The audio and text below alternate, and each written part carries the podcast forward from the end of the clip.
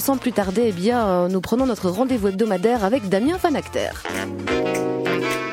Veilleur de l'innovation et laboratoire du journalisme de demain, c'est un peu tout cela. Damien Van Acter, bonjour. Bonjour Yasmine. Vous nous entendez, on, précise aussi, et c'est ce qui explique le, décalage, c'est qu'on fait aussi un petit peu le laboratoire technologique euh, dans nos liaisons euh, chaque semaine et qu'on croise à chaque fois les doigts pour que ça fonctionne. Ça a l'air bien parti, euh, donc tant mieux. Damien, aujourd'hui, eh bien, le résultat déjà d'une bonne semaine de travail avec des étudiants en journalisme. Oui, quatre jours en résidence. On s'est mis au vert dans la campagne d'Aiguezé. C'est tout près de chez moi. C'est euh, dans la région namuroise. C'est la troisième année hein, qu'on fait ça ici. Euh, on s'était déjà parlé au mois de novembre et au mois de mhm. décembre avec d'autres étudiants de l'IEX. Ici, c'est vrai que c'est assez spécifique parce que ce sont des étudiants en journalisme. Et une des spécificités du journalisme à l'heure d'aujourd'hui et encore plus de celui qui arrivera demain, c'est qu'il faut absolument se réinventer, trouver des nouvelles manières de pouvoir raconter des histoires, d'intéresser les gens, de donner du sens, de donner du contexte, et dans un contexte économique d'ailleurs qui est qui est pas super super. Et donc moi, j'essaie de les faire travailler sur toute cette dimension-là, non seulement de pouvoir prendre conscience qu'ils ont une, une, identité numérique et que ça peut jouer en leur faveur, qu'ils vont pouvoir utiliser les outils du numérique pour justement raconter des histoires, et puis aussi de prendre conscience que ça a un coût. Et c'est vrai qu'en tant que journaliste, on n'est pas forcément habitué à réfléchir avec de l'argent. On, mm. on, a souvent beaucoup de mal d'ailleurs à se vendre en tant que journaliste parce qu'on fait pas ce métier pour le pognon, sinon ça se saurait. On fait ça avec beaucoup de passion. Et il y a beaucoup de gens qui, voilà, me font le plaisir de venir rencontrer des étudiants, des, des, journalistes aussi, et puis des gens qui travaillent dans le monde de l'économie, qui viennent les rencontrer, qui viennent discuter avec eux, leur partager leur expérience et leur faire comprendre que à l'heure d'aujourd'hui, il y a deux trois petits outils qui sont disponibles mmh. pour pouvoir aller de l'avant et mettre en route des projets, des vrais projets journalistiques, avec au bout du compte quand même la possibilité de, bah, de payer ses factures à la fin du mois, ce qui est quand même pas plus mal. Effectivement. Alors parmi ces deux trois outils, je suppose qu'il y a bien sûr le crowdfunding.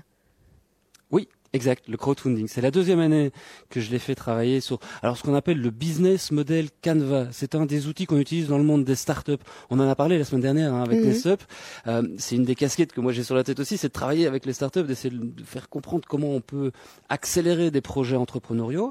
Ah bah, ici, on essaie de faire un peu la fusion des deux, le monde du journalisme et le monde de l'entrepreneuriat. Et donc, ils travaillent avec ces outils-là.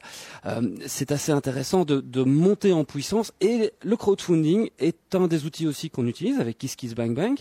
Euh, on, on essaye, c'est une des plateformes hein, qui existe, il y en a, il y en a plein d'autres, mais il se fait que KissKissBankBank est en train d'ouvrir une, une succursale ici en Belgique, mhm. et c'est déjà avec eux qu'on avait travaillé l'an dernier.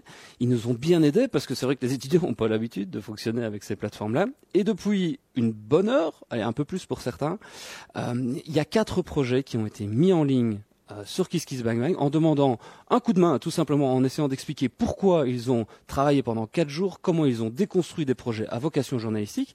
Et j'ai demandé à, Christelle, à Noé, à Boris et à Simon qui nous expliquent le plus rapidement possible en quoi consistait exactement leurs quatre projets. On les écoute. Depuis la fin du génocide, il y a 20 ans, la femme rwandaise a beaucoup euh, changé de rôle. Elle est maintenant présente dans les médias. Elle a accès au microcrédit. Elle a accès à l'héritage. Elles sont euh, majoritaires au Parlement. Ce que nous voulons faire, c'est aller sur place pour nous rendre compte à quel point l'action communautaire et les associations qui les aident au quotidien ont influé sur cette évolution. On a constaté qu'à Lisbonne, bah, il existait une manière assez particulière de militer contre la crise économique. Alors il y a les manifestations classiques, mais il y a aussi une contestation artistique. Aujourd'hui, la ville est remplie de fresques et de graffitis qui sont souvent utilisés à des fins politiques. Nous, on aimerait savoir ce qui se cache dans les rues de, la capitale et surtout de savoir si le street art a un réel impact. Notre projet, c'est de réaliser un reportage de 15 minutes sur Fukushima, plus particulièrement Fukushima, mais aussi on va se rendre à Tokyo.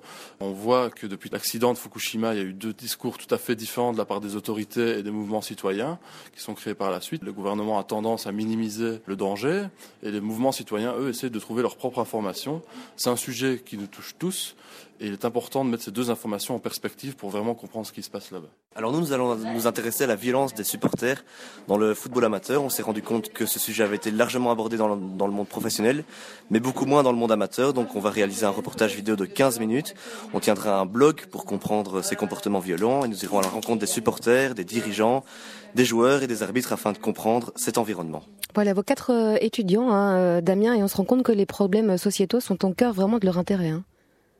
Oui, et, et c'est vrai, alors ils étaient 15 hein, ici, on en a entendu 4 parce que c'était un peu les porte-paroles de, de, chacun des groupes. Il faut savoir que c'est le résultat d'un processus qui a été lent à se, à se mettre en place. Ils ont passé des nuits sur leur projet parce que parallèlement à ça, je leur demande aussi de travailler sur l'actualité, d'être capable de travailler comme une vraie rédaction en fait. Et c'est vrai que les sujets de société les touchent de très très près. L'an dernier, il y avait eu aussi un sujet sur l'activisme euh, et avec l'art. Euh, ici, mhm. le street art, ben, on est un peu dans le, dans le même, le même euh, procédé, le même problème. Ce qui est passionnant, c'est de voir aussi comment des étudiants de cet âge-là, ils ont 21, 22 ans, sont capables déjà de se projeter dans leur future carrière professionnelle. C'est une des raisons aussi pour lesquelles j'essaie de faire ça avec eux, c'est que ils ont encore un an d'études devant eux. Les projets qu'ils sont en train de mener vont les amener pendant toute l'année qui vient à se poser des questions, à aller sur le terrain, à interagir avec les gens, à se créer quelque part leur marque hein, sur les réseaux sociaux et d'une manière générale donner des bonnes raisons à des futurs rédacteurs en chef de les mhm. engager voire même de se créer leur propre boulot, ce qui est pas plus mal non plus. Mais justement, ça signifie, euh, Damien, puisque vous le disiez, qu'il y a de plus en plus euh, euh, mariage ou fricotage, on va dire, entre journalisme et le monde de l'entrepreneuriat, bah, que tout le métier est en train d'évoluer. Est-ce qu'on peut s'inquiéter ou se poser des questions par rapport à l'éthique professionnelle, par rapport à la liberté journalistique, etc. Est-ce que ça s'est mis en péril ou ça peut être mis en péril par ce genre de, de rapprochement ou pas du tout? Mmh. ah oui, tout à fait. Mais je pense que c'est sain de se poser des questions. C'est sain de douter. Ça fait même partie euh, de notre métier, de douter, de douter d'abord de soi-même, de sa capacité à rester droit dans ses bottes, intellectuellement honnête et le plus objectif possible dans sa démarche. Après, euh, il y a autant de journalisme qu'il y a de journalistes et il y en aura toujours qui franchiront la barrière. C'est vrai que le métier de journaliste n'est pas la même chose qu'un métier de communicant ou de marketeur, euh, mais on utilise aussi des techniques qui sont de l'ordre du marketing éditorial. Mmh. Depuis la nuit des depuis que la presse existe, on utilise des techniques marketing pour promouvoir ces contenus, pour faire en sorte qu'il y ait un maximum de gens qui viennent regarder, écouter, consommer les contenus journalistiques qu'on produit. Donc c'est vrai que la, limite, elle est toujours un peu euh, sensible. C'est à ça aussi qu'on doit essayer de les préparer, sachant qu'il y a toute une série de métiers auxquels ils sont censés pouvoir répondre d'ici quelques années qui n'existent même pas encore. Mhm. Donc c'est plutôt dans un état d'esprit qu'on doit essayer de les, voilà, de les propulser pour qu'ils réussissent à, à tracer leur voie à eux. Alors rapidement, euh, Damien, vous disiez qu'il y avait plusieurs outils. On a parlé du, du crowdfunding. Euh, on, peut citer euh, un autre outil, par exemple? Oui, bien sûr, tout ce qui a trait au ce qu'on appelle le data journalisme. Les, le numérique amène une quantité de data impressionnante de données, donc hein, numériques qui sont disponibles ou pas d'ailleurs, et ça fait partie du métier de journaliste de chercher ces données, de les recouper. On a Arnaud Wery par exemple du journal L'Avenir qui est venu nous, expliquer un petit peu ce qu'ils arrivaient à faire en allant fouiller comme ça dans les bases de données ouvertes. On a eu aussi tout ce qui est lié à la sécurité informatique, comment en tant que journaliste on protège son ordinateur quand on mhm. va sur le terrain. Protéger son ordinateur, c'est aussi protéger ses sources, ça fait partie de notre métier. On a aussi Roland Legrand de l'Eco qui est venu nous montrer tous des petits outils pour pouvoir faire ce qu'on appelle du transmédia. Comment est-ce qu'on euh, augmente une photo, faire de la réalité augmentée, c'est possible à l'heure d'aujourd'hui avec des petits outils qui coûtent pas très très cher. Voilà, et on voit que ce métier euh, est en constante euh, évolution. Merci Damien de faire la lumière sur cet aspect euh, de ce beau métier qu'est le journalisme. On vous retrouve la semaine prochaine sans faute. Nous serons en direct de la foire du livre et vous serez avec d'autres étudiants et donc vous aurez l'occasion de nous proposer d'autres nouveaux projets. C'est bien ça. Hein? Exact. Merci beaucoup et bon week-end à vous.